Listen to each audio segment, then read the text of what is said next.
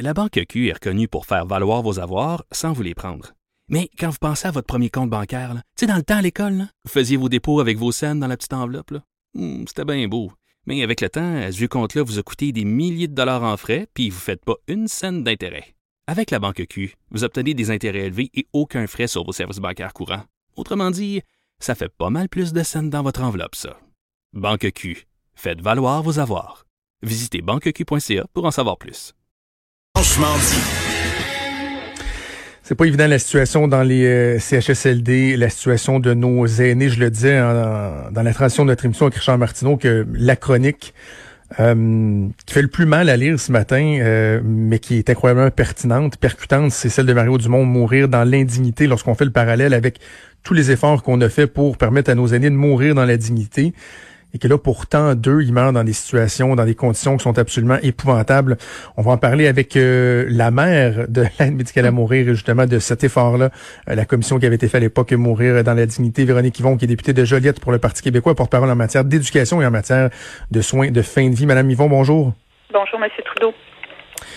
Je- Question bien simple pour euh, pour commencer. Vous vous sentez comment euh, devant tout ce qu'on voit, devant l'atrocité de la, situation, le sort de nos aînés, vous qui avez euh, accordé tellement euh, d'énergie à leur défense, à la dignité entourant la fin de leur vie, vous vous sentez comment en ce moment? Euh, ça fait plusieurs jours que ça m'habite euh, très intensément. Je trouve que c'est tellement un paradoxe euh, grave et dramatique de voir tous les efforts qu'on a mis au Québec depuis une dizaine d'années pour être à l'avant-garde, pour accompagner les gens en fin de vie avec une grande qualité de soins palliatifs, en, en reconnaissant que cette étape-là de la vie, c'est une étape fondamentale pour la personne qui vit cette transition-là vers la fin de vie et la mort, mais pour ses proches aussi. Euh, et de voir, euh, comme tous les Québécois évidemment, qui sont bouleversés, euh, révoltés par la situation, qu'on est tellement loin à cause de la crise qu'on vit là, c'est pas c'est pas un choix, c'est sûr, mais à cause des impératifs de l'urgence sanitaire dans laquelle on est. Euh, qu'on vive autant d'indignité, autant de, de manque de soins de base, de, de, de soins de confort, de, du BABA, là, de, de l'hydratation, de, de, de, de, de laver des gens, de s'assurer qu'ils ne meurent pas souillés. Euh, ça arrache le cœur, donc ça me bouleverse grandement. Et euh, je me dis que c'est quand même pas normal que euh, on n'ait pas pu du tout euh, penser à ça avant quand on a autant accordé justement comme société, puis on en est fier de, de, de l'effort qu'on a fait par rapport à l'accompagnement des gens en fin de vie. Donc, c'est pas normal pour une société aussi avancée que la nôtre, c'est, évident.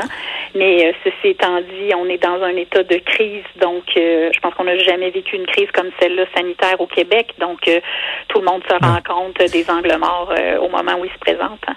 Je vous partage une réflexion qui, est- peut-être un peu brutale, mais je veux dire, en dit long sur l'état de la situation, sur où on en est rendu quand euh, on en vient à se dire que dans certains cas, dans ces aînés-là, il y en a qui ont euh, qui ont eu une, une perte euh, de conscience de la réalité. On pense aux gens atteints de démence, euh, d'Alzheimer, ils sont nombreux dans les CHSLD et qu'on se dit Oh, au, au moins, il n'y a peut-être pas tant conscience, ou a peut-être pas tant conscience du, du, du sort euh, qu'elle vit.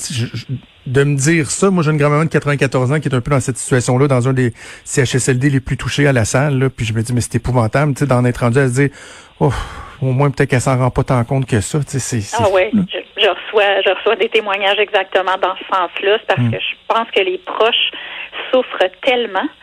Euh, il y a tellement de souffrance en ce moment chez les proches, puis je pense qu'il va falloir en prendre acte euh, parce qu'on parle de l'importance euh, d'être conscient de la prévention. hein. La santé publique, c'est de la prévention, mais c'est aussi la santé mentale.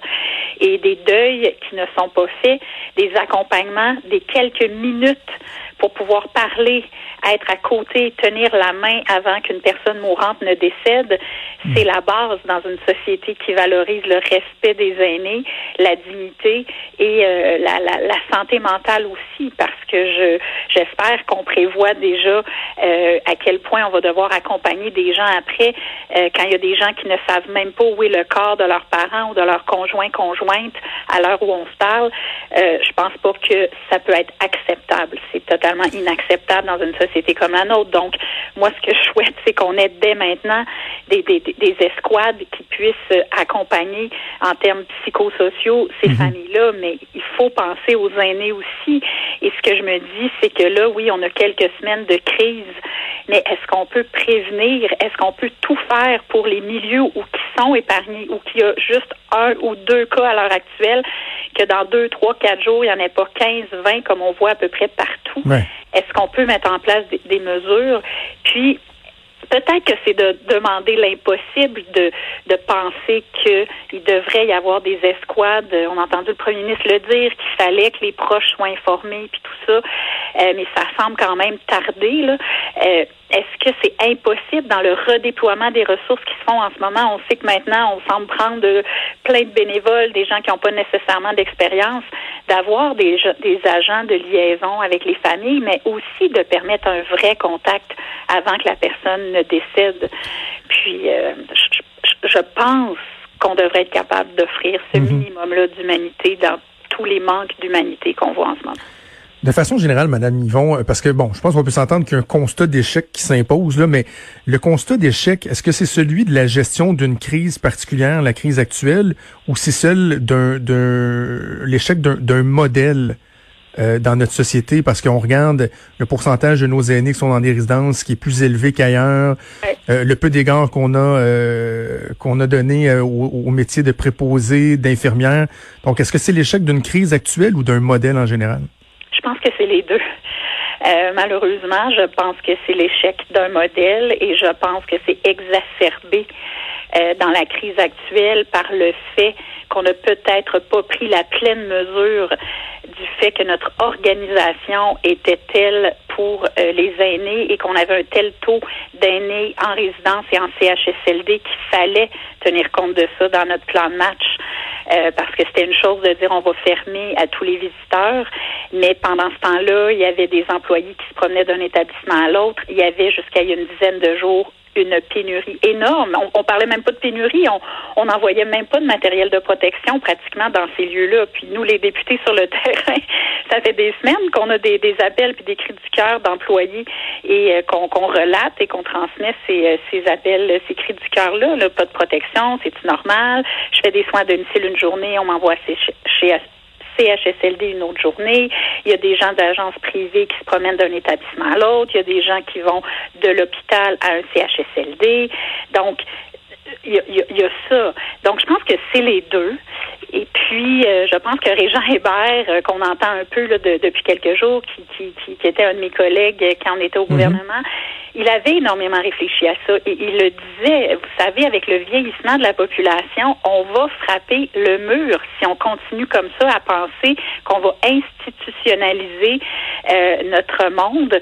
Euh, et qu'on ne doit pas prendre le virage de manière urgente des soins à domicile, notamment parce que les soins à domicile, c'est gagnant parce que les gens sont mieux, euh, les gens sont mieux accompagnés, les gens ne sont pas déboussolés, ne vivent pas, ne vivent pas, par exemple, toutes sortes d'épisodes euh, quand ils doivent être transférés d'un milieu à un autre avec les pertes cognitives qui peuvent s'accentuer.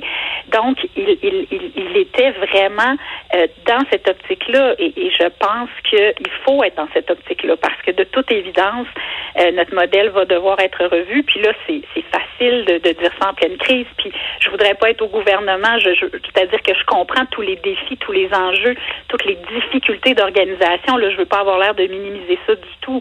Mais mhm. puisqu'on est face à ce constat d'échec, je pense qu'il faut que ça nous pousse à ce que de cette crise sans précédent, qui est totalement intolérable, ressorte au moins des grands constats et des grandes choses pour la suite. Parce que est-ce que c'est un peu notre anglement? Je comprends, vous dites Régent Hébert euh, en avait parlé, mais tu bon, on a parlé évidemment euh, abondamment de l'aide médicale à mourir. Vous et moi, plusieurs fois en entrevue, on s'est dit ben il faut aussi parler des soins palliatifs, il hein, faut optimiser les soins palliatifs pour pas que les gens en arrivent à vouloir euh, nécessairement l'aide médicale à mourir. Bon, c'est comme si collectivement, là, je parle pas d'une personne en particulier, mais collectivement, on avait oublié de penser à ce qui arrive avant. sais, avant ça, que la dignité, c'est pas juste à, la toute fin du parcours, mais que ça peut être sur, les derniers milles aussi. Là. Ben ça a peut-être moins retenu l'attention malheureusement parce que c'est moins spectaculaire. Puis je, je, je, le dis et moi-même, je veux dire, je me suis battue pour les soins palliatifs, l'aide médicale à mourir. Je pense que ce sont des vecteurs de dignité en fin de vie qui sont très importants. Euh, mais ça a retenu beaucoup l'attention de la population, des médias, c'est certain, parce que c'était nouveau, on était à l'avant-garde. Mais quand même, combien de fois dans les dernières années on a vu des reportages, combien de fois on s'est indigné, combien de fois on, s'est dit ça n'a pas de bon sens la, situation de nos aînés? Parce qu'il y avait une histoire qui sortait qui nous montrait qu'il n'y avait pas toujours la dignité parce qu'on voyait que c'était difficile pour les préposés. Donc, je pense que c'était quand même là, mais pas avec l'importance que ça aurait dû avoir et l'urgence que ça aurait dû revêtir, ça c'est ça c'est clair. Et pourquoi? Ben, euh, il faut faire des constats cruels, mais vous savez, les personnes en CHSLD, euh, c'est pas non plus des gens qui vont manifester dans la rue pour dire pensez à nous. Hein. C'est des gens qui sont extrêmement fragiles, les plus vulnérables des vulnérables, les préposés euh, aux bénéficiaires non plus. Hein. C'est des gens qui euh, qui font leur travail, qui sont consciencieux, qui ont un grand cœur, qui veulent aider. Vous les voyez pas toutes les semaines dans les rues en train de manifester parce qu'ils ont tellement de, personnes à s'occuper et de, de, de, vie à, s'occuper. Donc, je pense mm. qu'il faut aussi être conscient que, puis moi je dis souvent ça, je pense que notre responsabilité comme élu, député, député de circonscription, gouvernement, c'est de se préoccuper de ceux dont plusieurs se préoccupent le moins pour lesquels il n'y a pas de lobby parce que si nous on n'y pense pas, qui va y penser? Donc euh, il faut euh, il faut vraiment s'y mettre. Puis là je pense que il y a quand même je veux dire, il y a le futur, futur, mais il y a le futur très proche là. Donc, euh, il faut, euh, il faut, euh, on entend encore des histoires de, de, de, de préposés, d'infirmières qui doivent circuler d'un établissement à l'autre ou d'une zone COVID à une zone non COVID dans un même établissement. On entend encore que des fois on rationne le, matériel. On entend, moi j'en ai des exemples dans ma circonscription, on m'interpelle des ressources intermédiaires, les petits milieux avec 10-12 personnes. Quand il y a un cas de COVID là, là, quand il y a juste deux salles de bain avec 7, 8, 10 chambres. Euh, qu'est-ce qu'on fait? Est-ce qu'on peut isoler ces gens-là? Même chose pour des résidences pour aînés. Euh, il y a des endroits où on ne peut pas isoler nos cas de COVID. Donc, c'est pas pour rien qu'une journée, on voit un cas, puis trois jours après, on voit qu'il y en a déjà 15. Donc, il faut, on a commencé à voir ça, des zones tampons qui sont mises en place. Euh, on l'a vu au centre du Québec, Mauricie, on l'a vu à Montréal. Il faut que ça soit mis en place pour que quand il y a un premier cas, qu'on puisse, pour les lieux qui ne peuvent pas avoir des zones d'isolement, les amener dans des lieux. Il me semble qu'au début, on parlait de ça, qu'on allait réquisitionner mhm. des hôtels, des résidences étudiantes pour pouvoir isoler les gens. Euh, ça, je pense que c'est urgent parce qu'il faut apprendre de ce qu'on vit de drame depuis deux ou trois semaines aussi pour se prémunir contre d'autres drames. Parce que là, en ce moment, les, les responsables de CHSLD non affectés ou très peu euh, de résidences, de ressources intermédiaires, ils sont tous sur les dents, puis ils espèrent qu'il va y avoir des moyens supplémentaires de, de déployer pour qu'on ne revive pas partout, encore pendant des semaines et des mois, ce qu'on vit comme crise là, euh, qui nous saute en pleine face depuis euh, les deux dernières semaines. Évidemment, Madame Yvon, notre priorité, c'est euh, le sort de, de, nos aînés, de nos gens les plus vulnérables. Mais en parallèle, on a la discussion aussi à savoir quand est-ce que la société va, va reprendre un semblant de normalité. Vous êtes porte-parole en matière d'éducation et ces questions-là aussi euh, sont de, de, de, plus en plus au devant de l'actualité. J'ai envie de vous demander, est-ce que la seule chose qui est claire en ce moment sur la trajectoire qui sera euh, utilisée par euh, le gouvernement, la seule chose qui est claire, c'est que c'est pas clair finalement pour le retour en classe? C'est pas mal ça.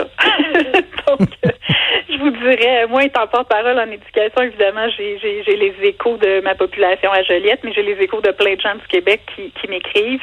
Et c'est sûr qu'il y a eu une petite onde de choc, là, il y a une dizaine de jours, le vendredi 5, quand on a évoqué euh, la, le, le gouvernement la possibilité de devancer l'ouverture avant le 4 mai parce que les gens s'attendaient pas à ça.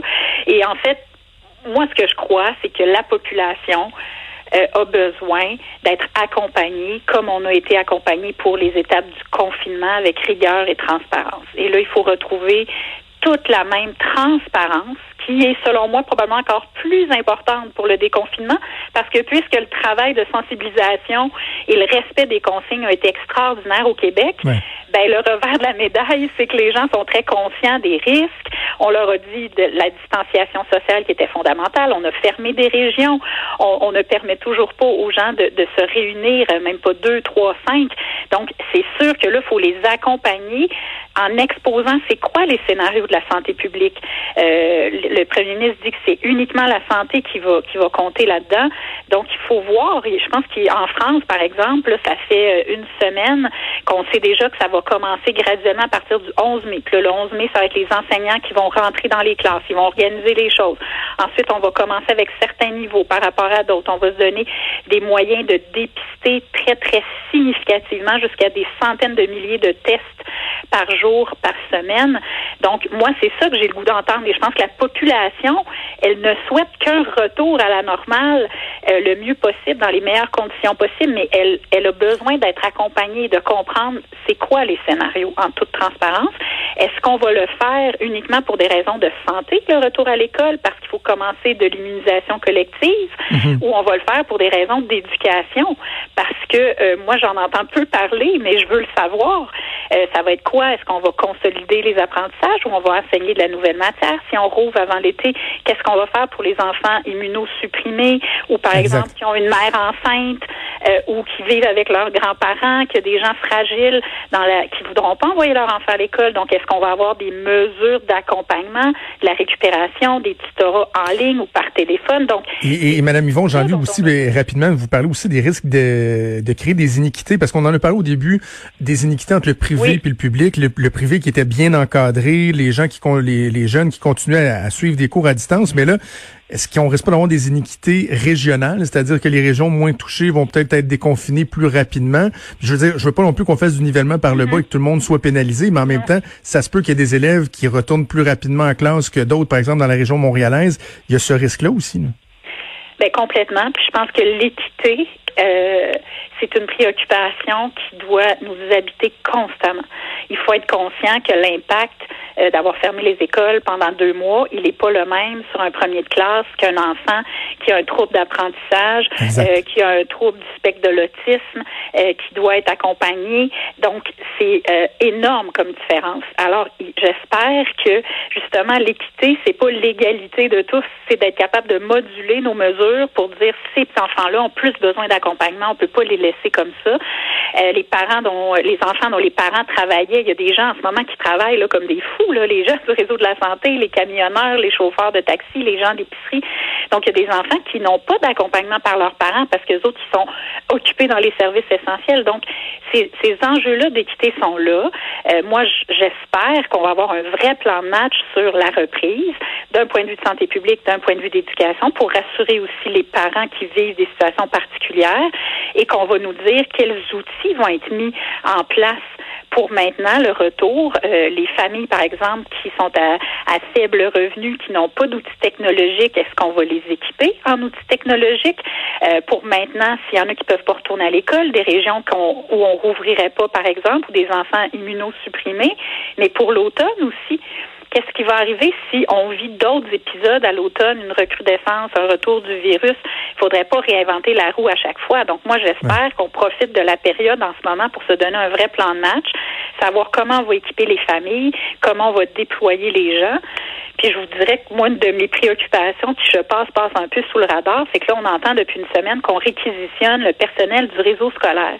Et là, ce mhm. n'est plus juste les enseignants spécialisés en soins infirmiers ou qui ont une expertise, mais plus largement pour pouvoir aller donner un coup de main dans le réseau de la santé. Mais ces gens-là, si on rouvre les écoles dans quelques semaines, euh, moi, je veux juste être certaine qu'on ne sera pas déjà, qu'on est à court et qu'il y a une pénurie d'enseignants et de professionnels. Est-ce qu'on va être encore plus désorganisé parce que ces gens-là vont devoir être en quarantaine pendant 14 jours? Donc, moi, je je les ai pas les réponses, mais je veux juste que les autorités nous les donnent. Parce que je crois que dans des situations de crise, la clé, c'est l'acceptabilité sociale et que les gens avancent en même temps et comprennent en même temps vers quoi on s'en va. c'est comme ça, qu'on garde notre sérénité, c'est comme ça qu'on a réussi le confinement. Fait que je suis confiante qu'on peut réussir le déconfinement. Euh, je pense qu'il y a beaucoup de parents qui souhaitent que les enfants puissent retourner à l'école dans les meilleures circonstances avec évidemment les considérations de santé publique. Exactement. tout le monde doit, tout le monde doit être, tout le monde doit être dans le coup. Bon, on va sûrement avoir l'occasion de s'en reparler au cours des prochaines semaines. Il n'y a rien de, de, simple dans tout ça. Véronique Yvon, députée de Joliette pour le Parti québécois, pour parler en matière d'éducation, en matière de soins de fin de vie. Merci beaucoup de nous avoir parlé. Merci de votre intérêt. À bientôt.